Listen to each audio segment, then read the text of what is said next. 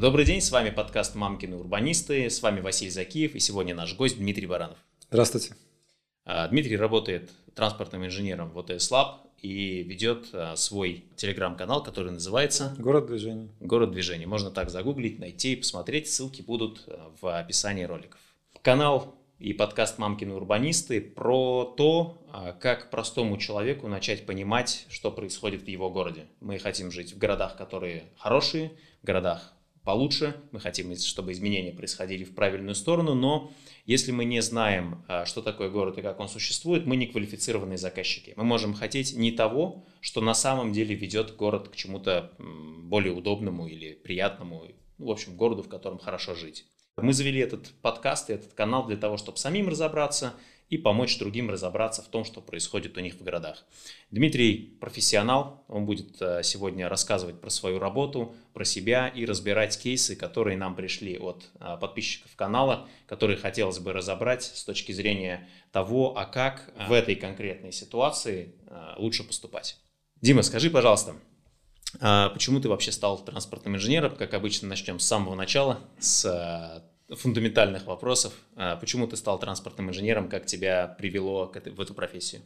Сложно сказать. Я на самом деле начал становиться транспортным инженером где-то в возрасте 3-4 лет. Потому что уже тогда я начал рисовать какие-то схемы, наблюдать из окошка над там, не знаю, дорожными работами под окном и пытаться изобразить улицы сверху. И, в общем, это на самом деле уже было похоже на нечто вроде таких проектов организации движения, не побоюсь этого слова. Вот. Потом я стал рисовать уже города целиком, придумывая просто как бы ну, воображаемый город, но то есть в таком виде карты города. А, то есть ты продумать, продумывать бумаги? организацию движения, односторонние улицы, там маршруты общественного транспорта и все такое. Этим я занимался где-то лет с десяти. И, в общем, до, до института, наверное, я постоянно это делал. А потом уже в институте времени на это не оставалось, уже, собственно, получал уже профессиональные сведения, знания и уже занимался своей профессией. А на кого ты учился? Я учился на, дорожника, то есть проектирование автомобильных дорог. То есть меня, по сути, на самом деле учили, конечно, строить дороги. Мне очень не хватало все-таки знаний именно в области транспорта в целом. Но я активно интересовался этой темой, изучал там всякие разные блоги интересные, в том числе и литературу. Особенно, конечно, повлиял Антон Буслов, если вы знаете, такой был очень интересный специалист, э, урбанист. Его можно найти в Телеграме? Нет, в Телеграме его невозможно найти, потому что немножко другая эпоха. К сожалению, нету с нами его уже давно. Но на тот момент, когда он был жив, э, он, конечно, был известный специалист. Интересно было то, что вот такие вот блогеры, э, они как бы проявляли междисциплинарный подход, потому что то, чему учат в ВУЗе, это вот какие-то узко, узкоспециализированная э, такая вещь. А мне было как раз интересно более широко смотреть на транспорт. Я, в принципе, сначала не мог определиться, куда мне вообще пойти, на архитектуру, на градостроительство или на дороги, но все-таки выбрал дороги, потому что на тот момент казалось более перспективно легче найти работу, легче учиться, в том числе я был достаточно ленив. Вот. меньше конкурс и так далее. Поэтому вот а, все-таки, ну, в принципе, дороги мне тоже всегда интересовали, больше, чем архитектура. Поэтому, да, это выбрал в итоге такую специальность. Это в каком году ты, получается, закончил э, университет? Закончил в одиннадцатом году я угу. с ПБГСУ. После того, как выпустился сразу пошел на работу, работу найти было несложно.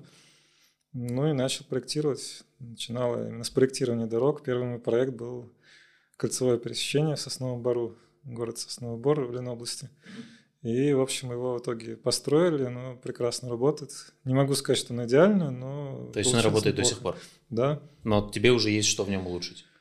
Ну да, там, конечно, с тех пор я лучше знаю, что такое кольцевые пересечения, какие-то более современные подходы, потому что тогда я проектировал по документу там 80-го года. Хотя он был все-таки, даже в этом документе решения были более современные, чем проектировали обычно проектировщики в наших условиях. А, ну, есть такая фраза, что если тебе не стыдно за тот проект, который ты делал пять лет назад, значит, ты не растешь как профессионал. Поэтому это, наверное, нормально. Ну, конечно, да. То есть всегда есть понимание, что можно было сделать лучше. Но потом я пошел в градостроительную область, то есть mm-hmm. уже пошел в организацию, которая занималась градостроительными документами, проекты планировки. Это уже уровень такой вот квартала, застройки, улично-дорожная сеть, транспортные схемы. Вот. Ну, а потом уже пошел, собственно, в ЭТМО. Ребята меня пригласили. Причем та работа, которая, на которой сейчас, собственно, Lab, эта команда, она изначально собралась на базе общественного движения «Красивый Петербург». Угу. То есть это просто неравнодушные граждане, которые вот пытались решать какие-то проблемы. Поначалу это было просто какое-то благоустройство, даже не связанное с транспортом. И постепенно в этом движении собрались специалисты, э, ну просто так вот случайно, специалисты именно в транспортной области. Они образовали такую, как бы сказать, команду и на базе университета ИТМО сделали такую вот лабораторию. Сделали несколько крупных проектов с транспортным моделированием, причем использовали такие инновационные методы моделирования, мультиагентные транспортные модели, то есть это следующее поколение, скажем так, транспортных моделей. И уже потом э, на базе этой вот э, лаборатории в ИТМО мы уже создали именно компанию UTS Lab. Угу. То есть получается, что люди, которые имели какое-то транспортное образование, собрались в лаборатории, да, и потом создали свою компанию. Да. А, наверное, еще вы еще по пути учились чему-то? Ну, конечно, да. Мы и сами учились, и учили студентов параллельно, и сейчас до сих пор этим занимаемся. Все это коллега сейчас вот заканчивает аспирантуру, Э, я тоже веду занятия для студентов э, периодически. Ну, вот. у нас есть два курса для студентов. Это основа транспортного планирования и IT в транспортном планировании, где мы в основном, конечно, говорим про транспортные модели. Сейчас в ИТМО запускается целый факультет, а, или а, магистратура транспортной цифровой урбанистики. Ну да, там постоянно какие-то новые возникают направления. Вот, ну, мы, в принципе, стабильно для этих направлений читаем вот эти курсы. Я даже хотел туда поступать, но просто по времени точно не вытяну в ближайшие пару лет. Но если вы хотите э, поднять свой уровень, то вот магистратура цифровой урбанистики, по-моему, это такое острие, да, потому что это и урбанистика, и возможность применения новых технологий в этой сфере. Ну да, ну это очень такая популярная тема сейчас, потому что вот IT все-таки в нашей стране развивается на острие прогресса, это здорово. Еще меня приглашали, периодически приглашают, и сейчас э, вести занятия для чиновников. Есть такой у нас городской ресурсный центр, где вот проходят такие курсы по повышению квалификации для чиновников, и мы там рассказываем про какие-то передовые подходы в урбанистике, в том числе и мои лекции по транспорту. И как это воспринимается чиновниками? А, ну, по-разному бывает, что люди действительно проявляют интерес. Некоторые это воспринимают как какое-то просто вот формальное мероприятие. Ну, то есть разные, конечно. Стараемся так, чтобы людей заинтересовать. Вот. Ну, понятно, что вот это вот люди, которые их просто направили по работе. Ну, это, наверное, особенность любого дополнительного образования, что когда приходят профессионалы учиться, есть часть которые считают, что им это все уже известно и незачем. Ну и для меня это тоже, в общем, такой очень полезный опыт, потому что, ну, когда студенты, это понятно, студенты подготовленная аудитория, которые, в общем, привыкли учиться, так или иначе процесс выстроен, и от тебя не требуется каких-то прям особых навыков ораторских, а здесь уже немножко посложнее. Ну и студенты, наверное, они не готовы спорить, а люди, которые ну, да. из практики, они, наверное, как раз готовы спорить очень долго. Тоже есть такой момент, да, люди начинают иногда спорить, задают вопросы, а вот как нам это вообще делать, а насколько это вообще для нас подходит, потому что, ну, часто, да, особенно сейчас вот, в политической ситуации люди скептически относятся к иностранному какому-то опыту зарубежному, вот, приходится как-то объяснять, что... Вот... Что импортозамещать надо продукты, а не знания, да? да что знания, они универсальны. Они, в принципе, не зависят от э, географии. Транспорт везде примерно одинаково работает, законы физики везде одинаковые, поэтому ну, неважно, откуда мы этот опыт берем, главное, что мы смотрим, где есть успешные кейсы. Ну, это как слово университет, оно от слова универсалис, то есть вселенная, как бы мир что все универсально. В принципе, наука по определению она между, меж, международная. То есть невозможно представить, чтобы наука развивалась в отрыве от э, зарубежных коллег. При этом общество все-таки влияет на науку, мы это понимаем, но задача науки противостоять этому влиянию и пытаться находить чистые знания всегда. А с точки зрения образования, что еще ты порекомендовал бы вот э, начинающим урбанистам, людям, которые интересуются этой темой, просто чтобы начать вовлекаться? Э, ну, поступать в ТМО, конечно, в магистратуру нашу, то есть это пока вот такой наиболее, наверное, близкий кейс. Есть, конечно, в других вузах подобные, скажем так, направления. А ИТМО вообще, он, в общем-то, имеет а, бренд IT-вуза. То есть ну, я когда да, удивился да. там, а, увидел урбанистику, я очень сильно удивился. Это, да, здесь получилось? есть некоторая, как сказать, странность в этом. IT – это наиболее прогрессивная такая область, которая аккумулирует на себя всех прогрессивных специалистов, в том числе и смежных областей. Естественно, что там в ЭТМО вместе с айтишниками работают и социологи, и экономисты, и, ну, многие проекты там связаны далеко не только с IT, это, ну, это просто такой вот драйвер.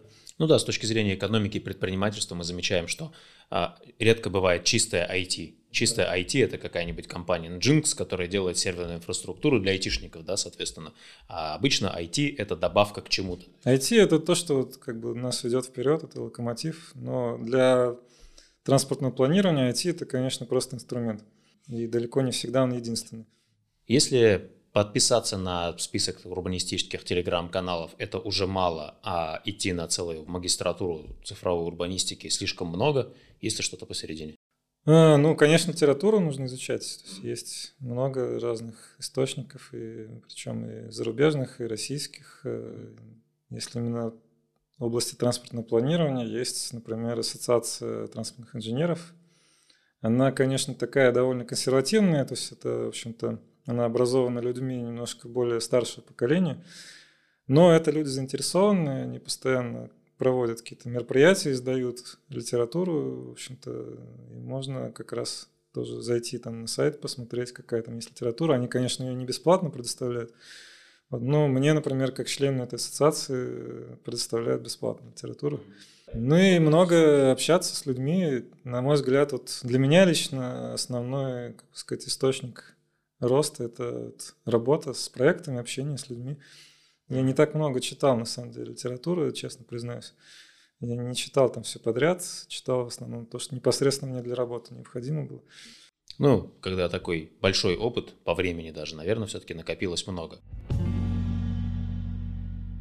Если говорить про конкретные проекты, то какими проектами гордишься, которые сделал за это время, и какими проектами занимаешься сейчас? Ну, я вообще, конечно, не склонен там, как бы гордиться чем-то прям, но да, вот есть некоторые проекты, которые вот есть о чем рассказать, скажем так.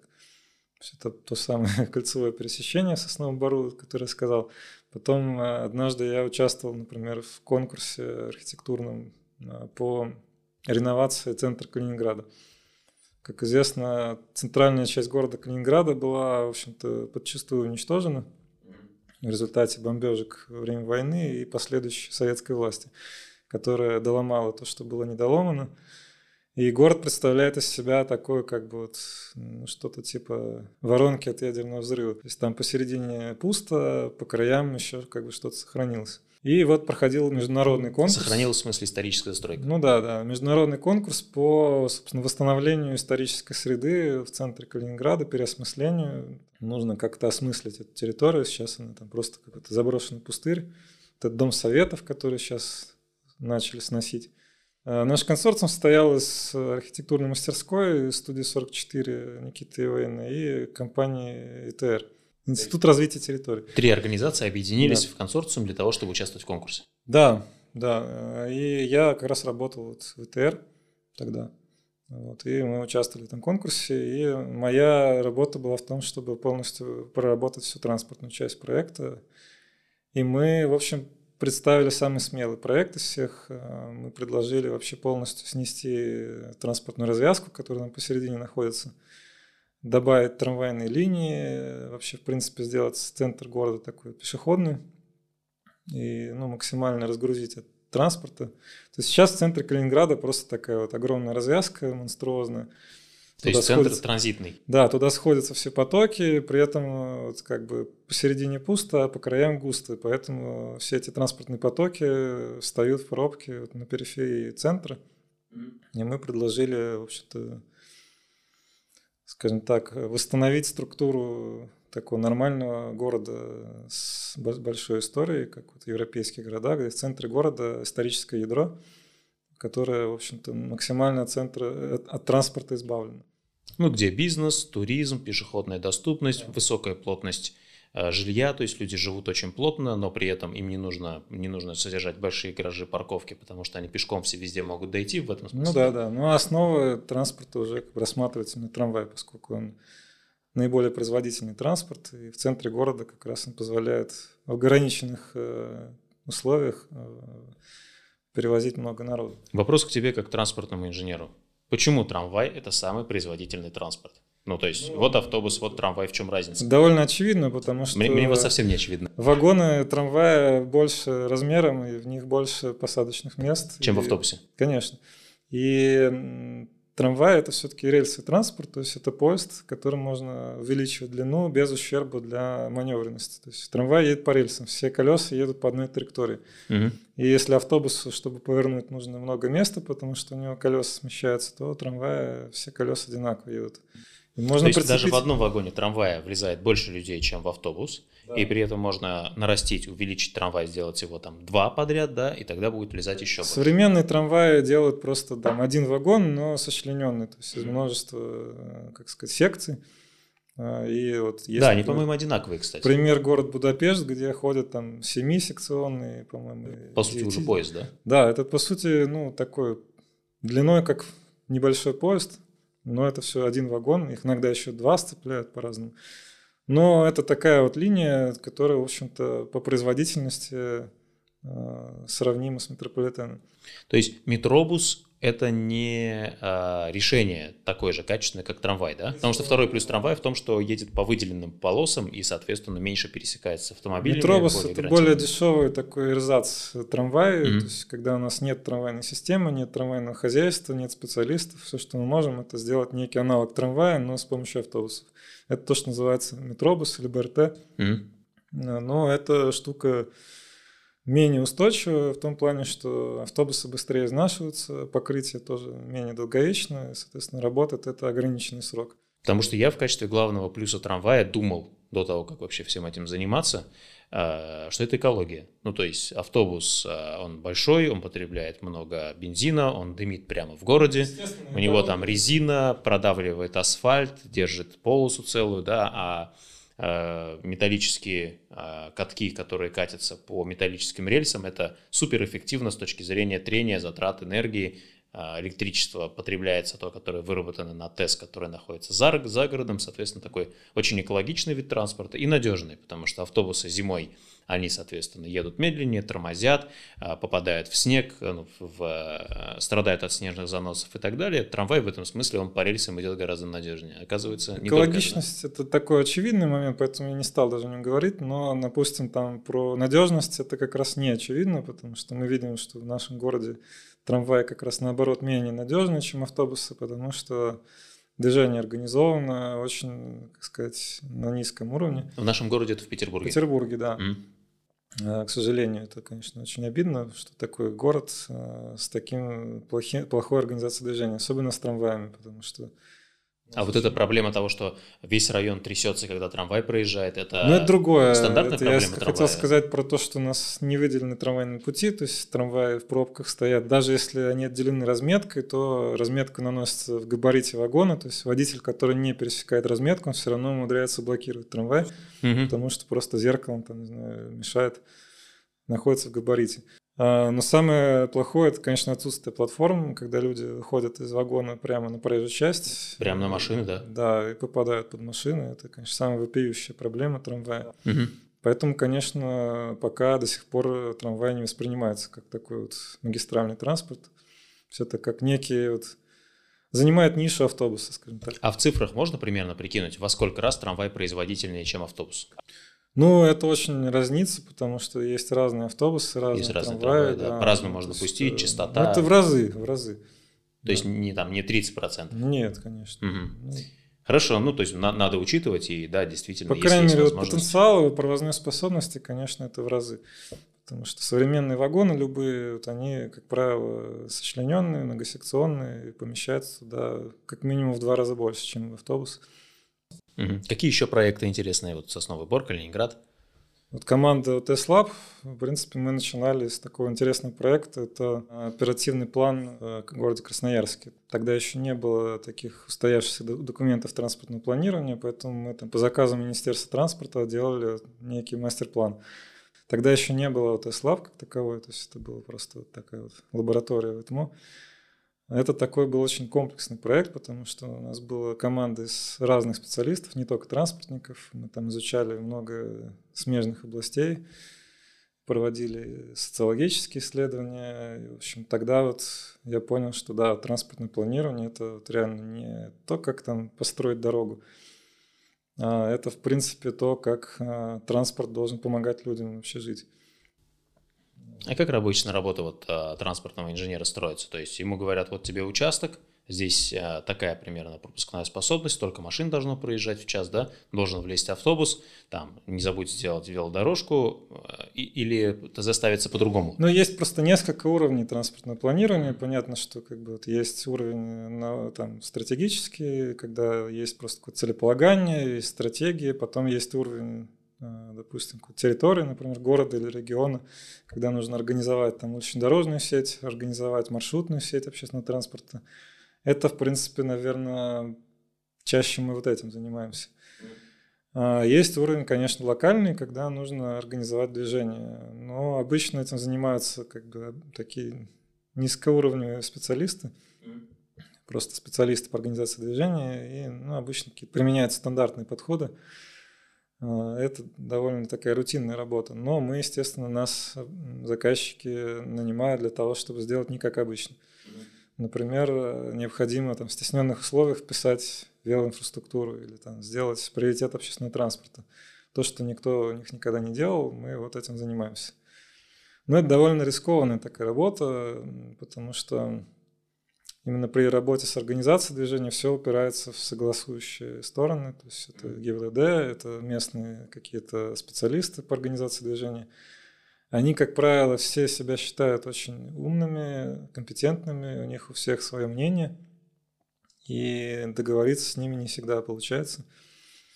Особенно, когда речь о каких-то, ну, скажем так, необычных решениях. А в чем проблема? То есть они же вроде как профессионалы, то есть обращаемся к документам, читаем документы, если не запрещено, то Ну, во-первых, у них у всех свое видение, то есть вот у них есть какая-то проблема, они там хотят ее решить, но они там в силу своей компетенции и загрузки не могут лично ей заниматься, но нанимают специалистов, причем нанимают, как правило, не они. То есть есть какой-то в городе прогрессивный орган, допустим, какой-то центр компетенции – которые, в общем, к ним не имеют отношения. То есть на, на них-то сваливается просто как снег на голову. Естественно, что они сразу начинают скептически к этому относиться. Почему это там в обход нас что-то тут хотят делать? Хотя мы сами знаем, сами с усами. Вот. Ну и потом они понимают, что вот эти ребята пришли, тут что-то понаделали, а нам потом с этим жить. Угу. Поэтому, это, наверное, конечно... еще такая проблема в организациях всегда есть проблема проектных а, структур, которые что-то изменяют, и их взаимодействие с операционными структурами, которым действительно потом с этим жить и разбираться. И, в общем, такая вот, наверное, процентов 60 всей работы – это просто вот разговор с людьми. Угу. С чиновниками, с специалистами, с жителями. То есть для того, чтобы успешно реально внедрить какую-то инновационную схему – нужно очень много общаться с людьми. Это как а, стандартный путь программиста выглядит так, что он начал программировать, ему нравились компьютеры, нравилась программа, он программирует, становится сеньором, потом становится тим лидом, и с этого момента 90% его рабочего времени это Zoom и переговоры с 50 ну, вот людьми. Да. То есть ты тоже рисовал, а в итоге разговариваешь Мне с людьми, это да? тоже как бы не очень нравится, то есть я не люблю много времени тратить на разговоры, и как бы, ну, для меня, наверное, сейчас в текущий момент такая неприятная вещь. Ага. Ну, а, есть э, люди, которые должны как бы создавать новое знание, да, а есть люди, которые должны распространять это знание. В какой-то момент ты понимаешь, что вот совещание раз, совещание два, совещание три, а потом понимаешь, а работа-то когда? Mm-hmm. Просто непосредственно сделать какое-то решение проектное не остается времени. О, борьба с совещаниями это да. На это нужно сосредоточиться, нельзя просто сесть и быстренько что-то сделать. Нужно изучить там ситуацию, сконцентрироваться на этом. Ну вот мне там для того, что, чтобы тут прям вот реально крутое сделать, мне надо там хотя бы день просто вот сидеть думать над этим. Погрузиться в контекст. Даже не то, чтобы погрузиться, а просто сконцентрироваться. Ну, в голову все это загрузить. Да, ситуацию, оно контекст, не сразу условия. так работает. Оно где-то в голове созревает, созревает, созревает, а потом вот так вот эврика. Можно сделать так. Вот. А потом на следующий день понимаешь, нет, это был не самый лучший вариант. Надо переделать. Переделать, да? А, хорошо, если это до начала воплощения. Какие-то проекты сейчас ведешь, про которые хотел бы рассказать?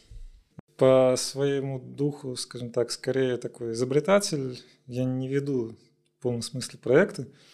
Ну, сейчас текущий проект, э, там, такой курортный город, небольшой даже поселок, в котором интересно то, что вот эта туристическая компонента, она очень сильно опирается на нестандартные виды транспорта, типа гольф-кары, электромобили, вот это все. И ну, это для меня немножко новый поворот. И, в принципе, это укладывается в ту тенденцию, когда у нас транспорт, если ну, мы привыкли, что транспорт состоит вот из автомобилей, пешеходов, где-то там еще какие-то велосипедисты. Сейчас появляются вот эти самокаты, да, вот мы уже привыкли более-менее, хотя не все. А оказывается, на самом деле, как бы далеко не, не все. То есть есть еще промежуточные виды транспорта. Это вот такой транспорт меньше габаритов, меньше мощности, электрический. И в этом реально большой потенциал, я считаю, потому что можно перевозить тоже количество народу с меньшими, гораздо меньшими издержками. С вот этим вот э, электромобилям не нужно столько места, им не нужно какие-то дороги с высокой несущей способностью, потому что они легкие, бесшумные. Да, мы сейчас не говорим про большие электромобили, которых огромная батарея. Не, имеется в виду да? вот такие, ну, как бы... Гольфкары. Они, то, что мы видим в парках, не знаю, там каких-нибудь mm-hmm. гостиницах, да, гольфкары, они, как правило, используются где-то локально, но на самом деле вот, э, у них, я считаю, есть потенциал именно стать альтернативой личным автомобилям, альтернативой даже автобусам большим. Потому что тот случай, которым я сейчас имею дело, это э, такая очень разнородная застройка, где-то очень широко, где-то совсем тесно. И связать это все воедино нужно каким-то образом так, чтобы оно везде работало. Слушай, ну если бы я хотел купить недвижимость вот в курортном городе, то я бы очень сильно обратил внимание на этот проект, потому что когда я смотрел, что можно, например, интересного купить там в Краснодарском крае или в Крыму, как это дело выглядит. Есть какое-то шоссе, к нему а, сделано ответвление, и а, это ответвление а, потом въезжает в жилой комплекс, разъезжаются дороги к каждому дому, около каждого дома по три там парковочных места, и может быть в середине этого поселка есть какая-то общественная зона. То есть в итоге выглядит так, что я живу в, вот в этом доме, который купил, в Крыму, например, или отдыхаю, там, может быть, еще сдаю его, да, но за пределы, условно, участка мне выходить неприятно. Потому что я не могу даже отпустить детей, потому что им придется играть на дороге. Идите, поиграйте в футбол на дороге. И, ну и плюс придется платить за все эти бесконечные километры там э, двух, иногда делают зачем-то четырехполосных автомобильных дорог внутри коттеджного поселка. И э, для меня, когда ну, я выбираю недвижимость, важен не только сам объект, ну, то есть квадратные метры, которые я беру. На мой взгляд, гораздо важнее, когда ты выбираешь место для жизни, и тем более для отдыха, что находится за пределами, кто соседи, как они живут, как мы решили вот эти вопросы, связанные с транспортной доступностью. Поэтому если э, это не секрет, и этот проект пойдет в работу, я бы с удовольствием взял э, ссылочку посмотреть э, этот вариант для себя. Да, ну мы и до этого, в принципе, делали тоже интересные вещи. То есть мы, например, прорабатывали такой вообще новый облик транспортной системы, то есть даже новый тип транспортной системы, э, который, в общем, состоит, ну, практически наполовину состоит из э, транспортных средств, которые меньше автомобилей. И, то есть, допустим, э, для них улицы максимально приспособлены, то есть мы уже улицу рассматриваем не как дорогу для машин, а некую такую просто транспортную коммуникацию, которая вот приспособлена для более экологичного транспорта. Автомобиль уже где-то на периферии остается. И при этом мы это все объединяем в единую систему, то есть это пересадочные узлы, где человек может э, легко и комфортно пересаживаться с разных видов транспорта. Там же мы предусматриваем логистику какую-то грузовую, то есть там, допустим, пункты выдачи. А вы прорабатываете транспортную доступность для роверов? Ну, то есть, например, в Иннополисе доставка во многом сейчас реализована а. за счет э, Яндекс Роверов. Я понял. А, и мы заметили, что, в общем-то, надо Ровер прекрасно справляется, когда сделана хорошая транспортная доступность для маломобильных, потому что, в общем-то, аппарат примерно маломобильный получается, да, но а, при этом есть моменты, которые именно для него стоит сделать. Ну, например, а, идеально было бы сделать так, чтобы можно заехать в лифт с улицы, так, чтобы дверь открылась сама. В таком случае ровер сможет заезжать прямо к квартире, и доставка будет в квартиру, потому что сейчас ровер намного дешевле, чем курьер. Это намного лучше э, с точки зрения просто в общем экономики использовать роботов вместо людей. Но проблема, он подъезжает к подъезду, и нужно спуститься вниз. А круто, когда тебе приносят прямо в квартиру. Ну, это, это интересный момент, э, связанный вот как раз э, с вопросом доступной среды. И как бы у нас принято считать, что доступная среда – это вот что-то там для инвалидов-колясочников – и это, вот, конечно, неправильный подход, когда вот пытаются просто сделать какие-то формальные вещи, какие-то там пандусы отдельные, подъемники, которые, в общем, никто другой пользоваться не может. На самом деле доступная среда – это, а, конечно, среда, которая, с одной стороны, приспособлена для маломобильных, с другой стороны, она и другим тоже удобна. И если правильно подходить к этому, то да, действительно, если мы делаем доступную среду, то она становится лучше для всех. А, и то, что ты говоришь, в принципе, это вполне себе укладывается в задачу обеспечения доступа мобильных групп. Да, и мы еще здесь э, интересный такой момент открыли в том, что транспорт это не только улицы, не только дороги, это еще и вот лифты те же самые там. То есть это, в общем, проникает в различные сферы деятельности. И это нужно, да, это рассматривать нужно в комплексе. Если мы говорим про транспортную доступность, это не только расположить остановки, так, чтобы они были там в 500 метрах от точек интереса. Это, в принципе, продумать то, как человек э, в течение своей деятельности суточной перемещается. И если совсем на будущее смотреть, это развитие беспилотников летающих.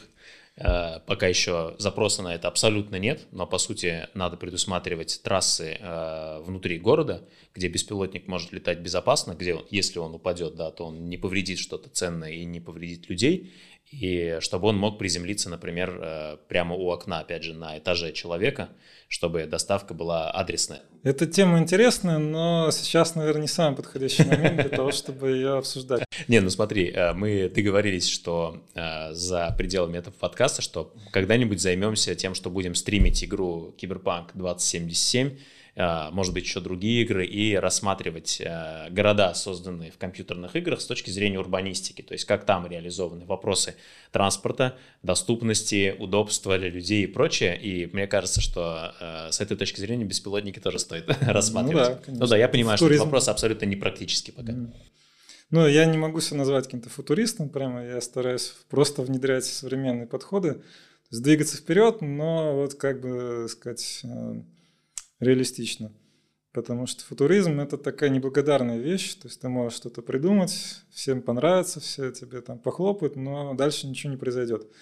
А мне, как специалисту, все-таки приятно, когда ты что-то сделал, нарисовал, оно вот в камне воплощено. Ну, мы с этим уже, видишь, сталкиваемся. То есть у нас уже приходится решать вопрос, если к пешеходному подъ... переходу подъехал ровер и беспилотный автомобиль, кто кому уступает. У нас это стандартная ситуация. А, по-моему, должен уступать а, автомобиль роверу, да, но пока по законам выходит, что ровер должен уступить, потому что он не имеет каких-то специальных прав в данный ну, момент. по идее, да, нужно вносить поправки для того, чтобы этот ровер рассматривался как пешеход. А пока он рассматривается как тумбочка. Ну да. Ну, то есть а, у него нет никаких прав, да. Ну, есть, конечно, да. недвижимость например, с теми же самокатами. То есть э, до недавнего времени была проблема в том, что непонятно было вообще, как к ним относиться, к транспортному средству или как пешеходу. Сейчас эту проблему как бы более-менее как-то начали решать, то есть ПДД внесли поправки, признали, да, это транспортное средство, вот, но при этом начали плодить сущности, начали придумывать какие-то особые правила именно для СИМов. На мой взгляд, это была ошибка. Потому что вот я как раз недавно в связи с этим проектом, про который рассказывал, разбирался в том вообще, какие сейчас правила для разных категорий транспортных средств. О, с этим нужно будет в отдельном выпуске И это полный мрак. Это вообще, Бардак. да, это взрыв мозга полный.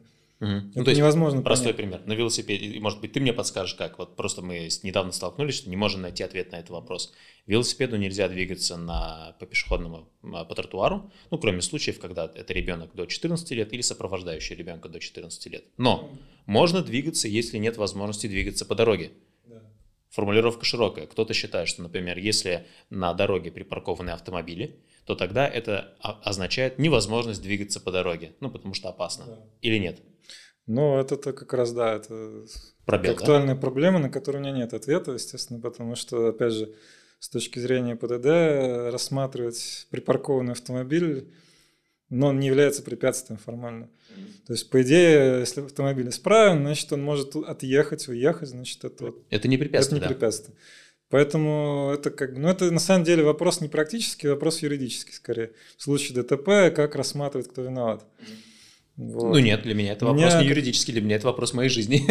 Как транспортный инженер это не сильно колышет, честно сказать, потому что я понимаю, что эта проблема решается инфраструктурно. То есть нужно, да, нужно разделять потоки, нужно создавать Сделать велоинфраструктуру, велодорожку, да? чтобы люди, в принципе, не сталкивались с такой Но если ситуацией. сделаешь велодорожку, туда нельзя симом.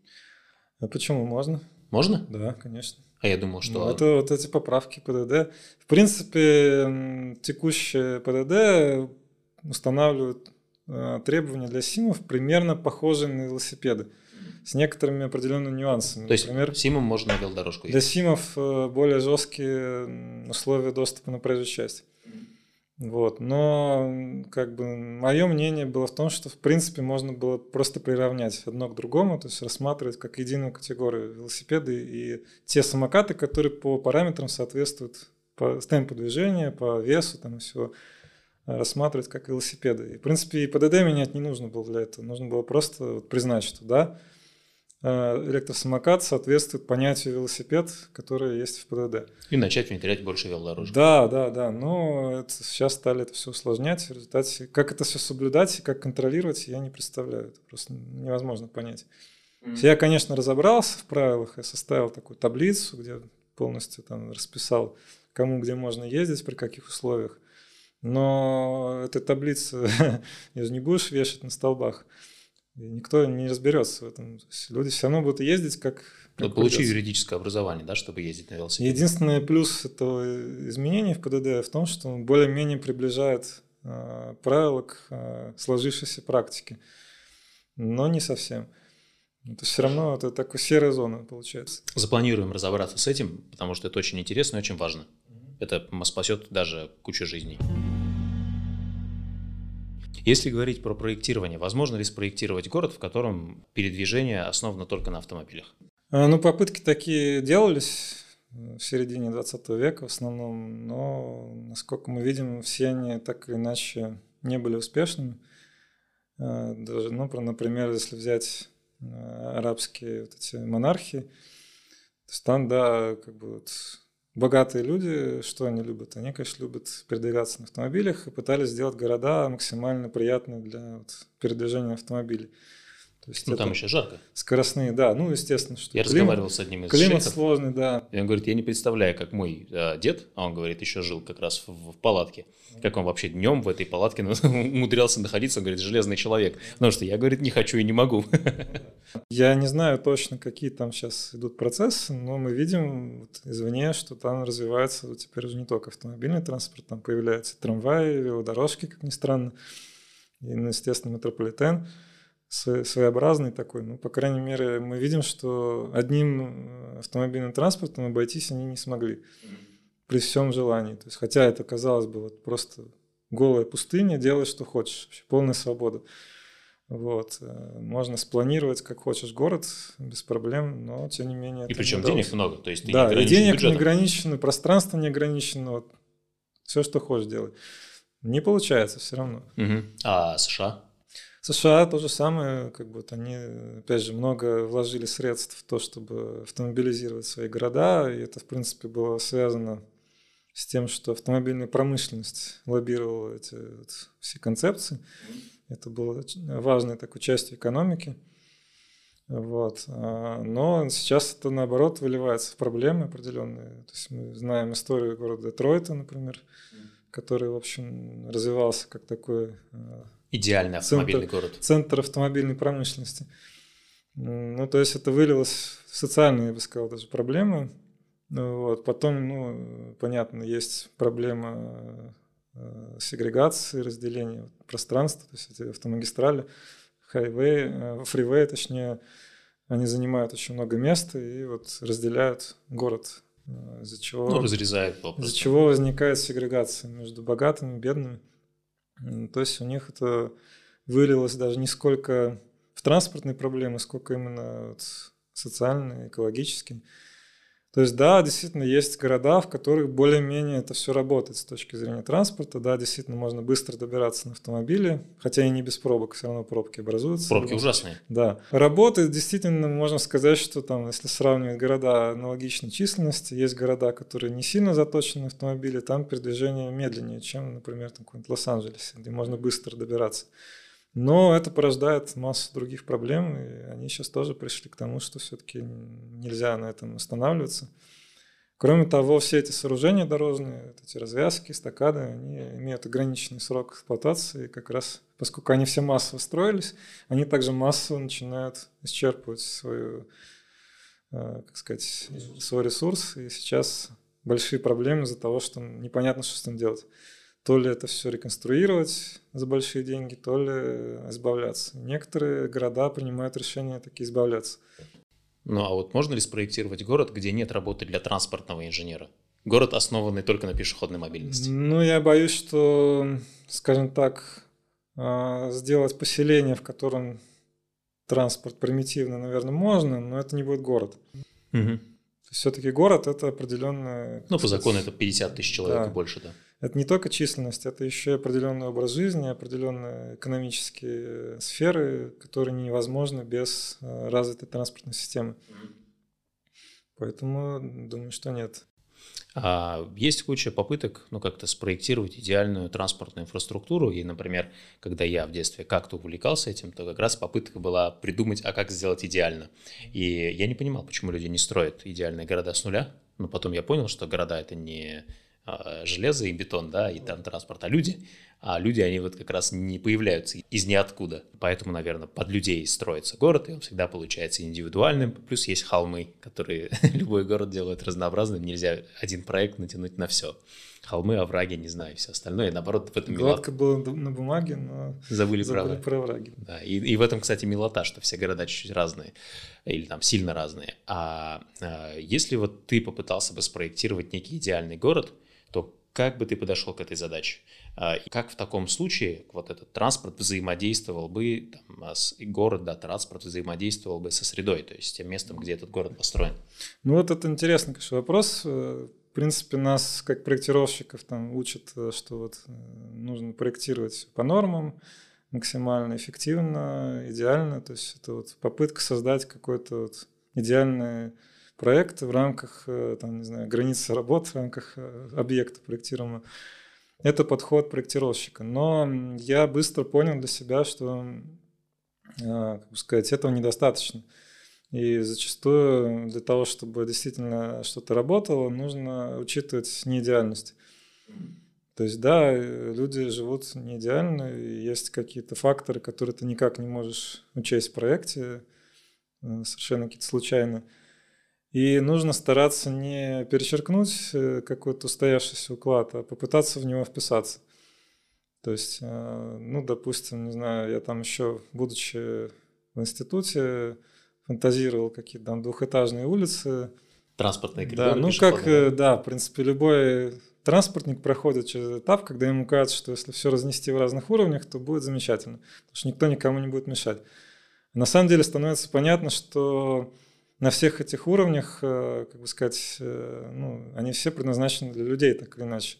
Люди, машины тоже люди. То есть не получится сделать город, в котором машины, например, все Да, а перемещаться между этими уровнями – это дополнительные еще транспортные задачи. Мы таким образом еще больше усложняем людям жизнь, э, как бы сказать, и ломаем их привычную среду, что самое главное, потому что людям все-таки, люди привыкли жить в какой-то определенной среде, И э, если эта среда ломается, то они испытывают серьезные проблемы. Mm. Вот. И нужно учитывать в принципе, современные подходы к градостроительству, к транспортному планированию опираются на том, что человек чувствует. Вот если он э, комфортно себя чувствует на улице какой-то, значит, она правильно спроектирована. Если он чувствует стресс, опасность, не знаю, там, скуку даже, даже скуку, понимаете, это уже рассматривается как некая вот проблема. Угу. Но пока не в ГОСТах. Не, ну, конечно, это речь про какие-то передовые подходы. В наших отечественных ГОСТах, конечно, этого нет.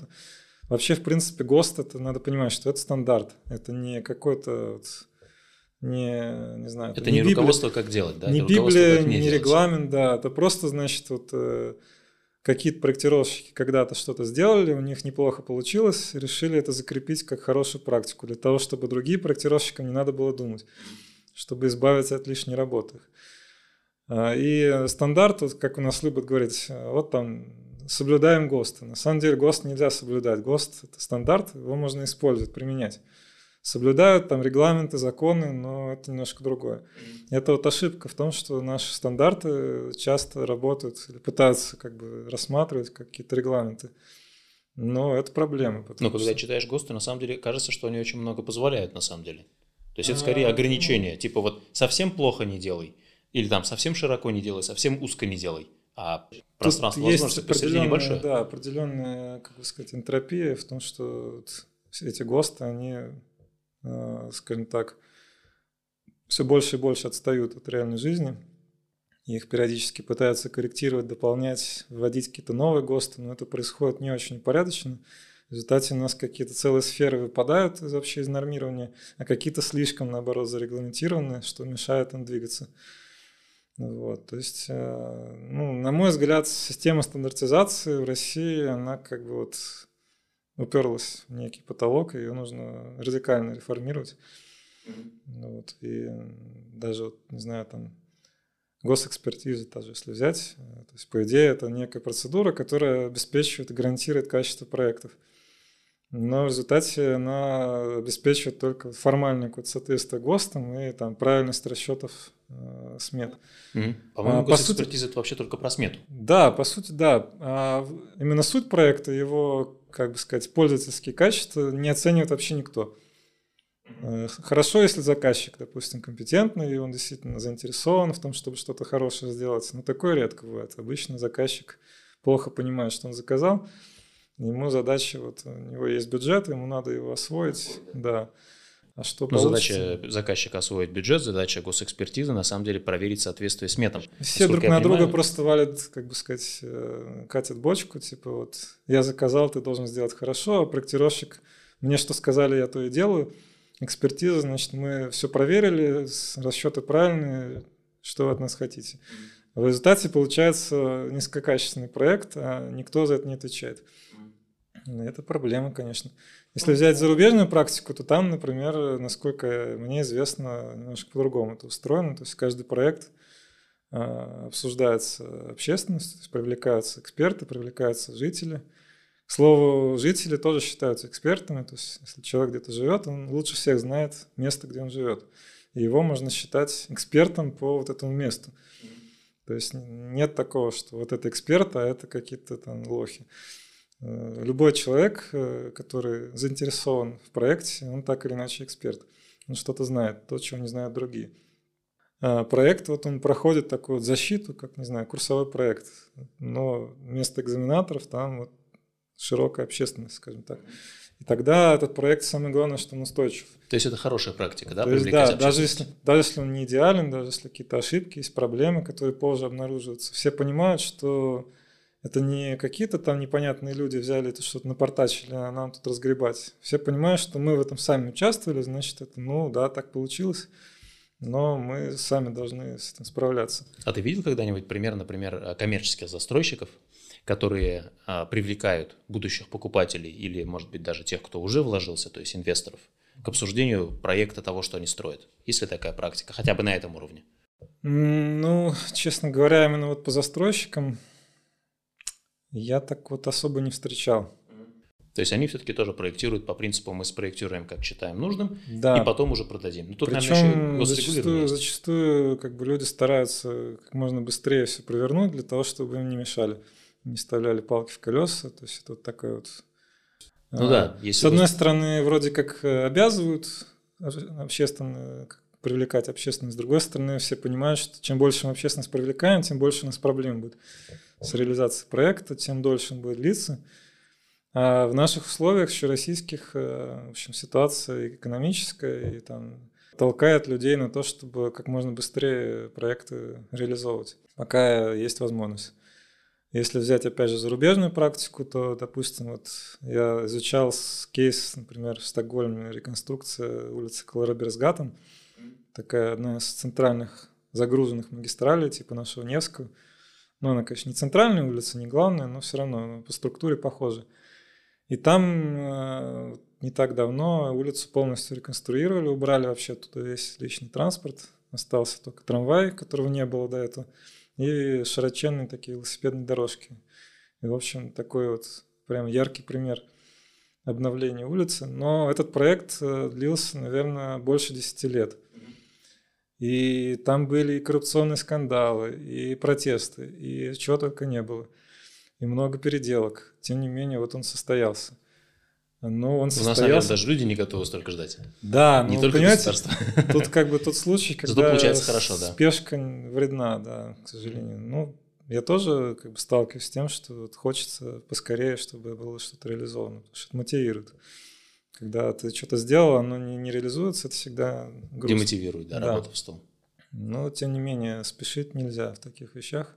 Дмитрий, давай сделаем здесь паузу небольшую. Мы разговариваем уже час, это средняя длина нашего выпуска. Мы сейчас запишем второй выпуск. Вы, пожалуйста, подписывайтесь на канал Мамкин Урбанисты в Телеграме или на той площадке, на которой слушаете. Ставьте лайк, э, ставьте колокольчик и все остальное, что положено на платформе, для того, чтобы не пропускать будущие выпуски.